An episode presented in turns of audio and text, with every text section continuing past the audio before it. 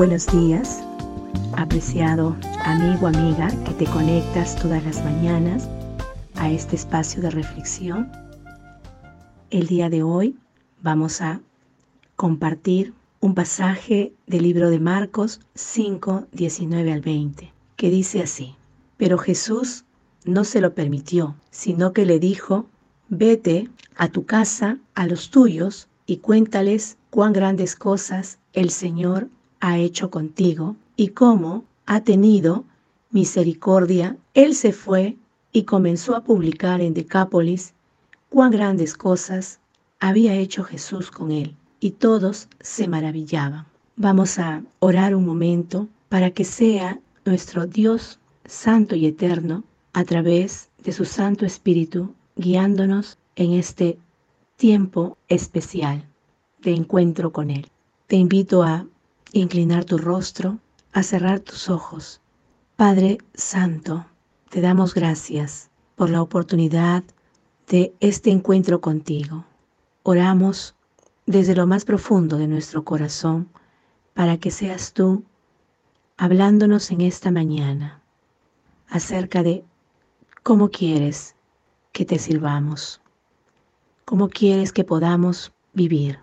Señor, guíanos, dirígenos, como lo has hecho con todos los que a ti se acercan y en ti confían. Gracias, bendito Padre Celestial. Gracias por la bendición que vamos a recibir.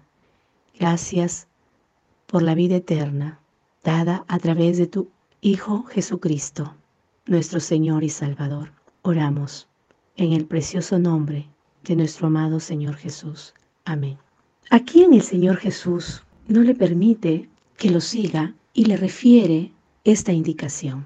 Si nosotros miramos el pasaje completo, encontraremos que el Señor Jesús se encuentra en la región de Gadara y allí había un hombre conocido como el endemoniado de Gadara, quien nunca había sido tratado bien por los pobladores de la zona. Muchas veces lo habían intentado controlar, dadas las reacciones que tenía, atándolo, dice la palabra, con grillos y cadenas, porque era una persona violenta e impredecible. Con la llegada de Jesús, este hombre conoció por primera vez el poder transformador del amor de Dios y realmente fue transformado en otro hombre. Como es de entenderse, este nuevo varón no encontraba nada atractivo en el hecho de quedarse en la zona donde durante tanto tiempo había vivido atormentado y aislado de todo indicio de afecto. Al retirarse Jesús hacia su embarcación, no dudó en rogarle al Maestro que lo llevara consigo.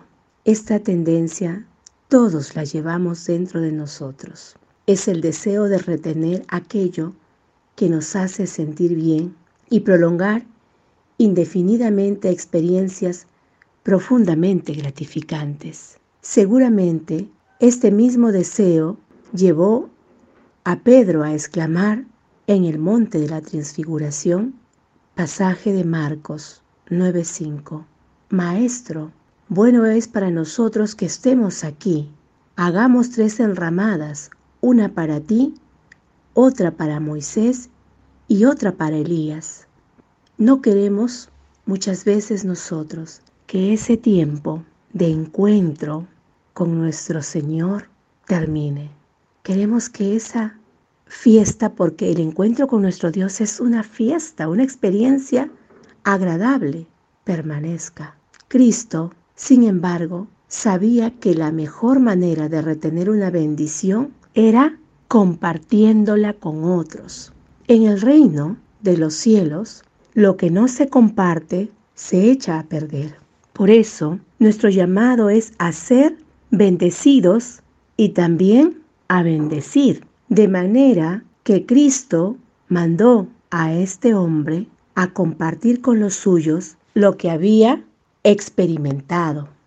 Compartes con los tuyos tus experiencias con el Señor?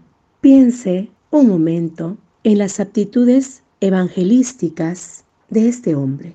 No tenía ni un solo día de creyente, desconocía los textos más elementales de la palabra. no sabía argumentar acerca de su fe, no entendía los principios más rudimentarios de la vida cristiana y no poseía capacitación alguna para testificar a otros de su fe. Este nuevo discípulo, sin embargo, ya era experto en un tema, cómo Dios puede transformar la vida de un endemoniado. Y de este tema lo mandó a hablar Jesucristo. Amigos, estamos hoy hablando acerca del testimonio que llega. Y el Señor le dijo, vete a tu casa, a los tuyos, y cuéntales cuán grandes cosas el Señor ha hecho contigo y cómo ha tenido misericordia de ti. ¿Cree usted que las personas con las cuales se cruzó habrán dudado de lo genuino de su testimonio? Por supuesto que no, porque este hombre hablaba con una convicción nacida de una experiencia dramática con Jesús. Muchos de nuestros esfuerzos evangelísticos fallan justamente por esta razón. Lo que compartimos no tiene que ver con las grandes cosas que Dios está haciendo en nuestras vidas. Más bien nos limitamos a hablar de las razones por las que creemos que la otra persona debe convertirse. Rara vez logramos convencer a los demás con argumentos de este tipo. Para pensar, ¿Cómo hemos entonces de remediar esta falta de credibilidad? Una sola solución servirá. Necesitamos que Dios esté haciendo grandes cosas en nuestras propias vidas. Para eso no podemos darnos el lujo de perdernos un solo día de la aventura de caminar junto a Él. Nuestro ministerio llegará a los demás en la medida que Dios está transformando nuestros propios corazones. Déjate guiar por el Señor y búscalo cada día como lo estás haciendo hoy, querido amigo, querida amiga. Gracias por seguirnos en este espacio. Nuestra Iglesia Alianza Cristiana y Misionera te lo reconoce y te anima. Conmigo será hasta otra oportunidad. Que Dios te bendiga.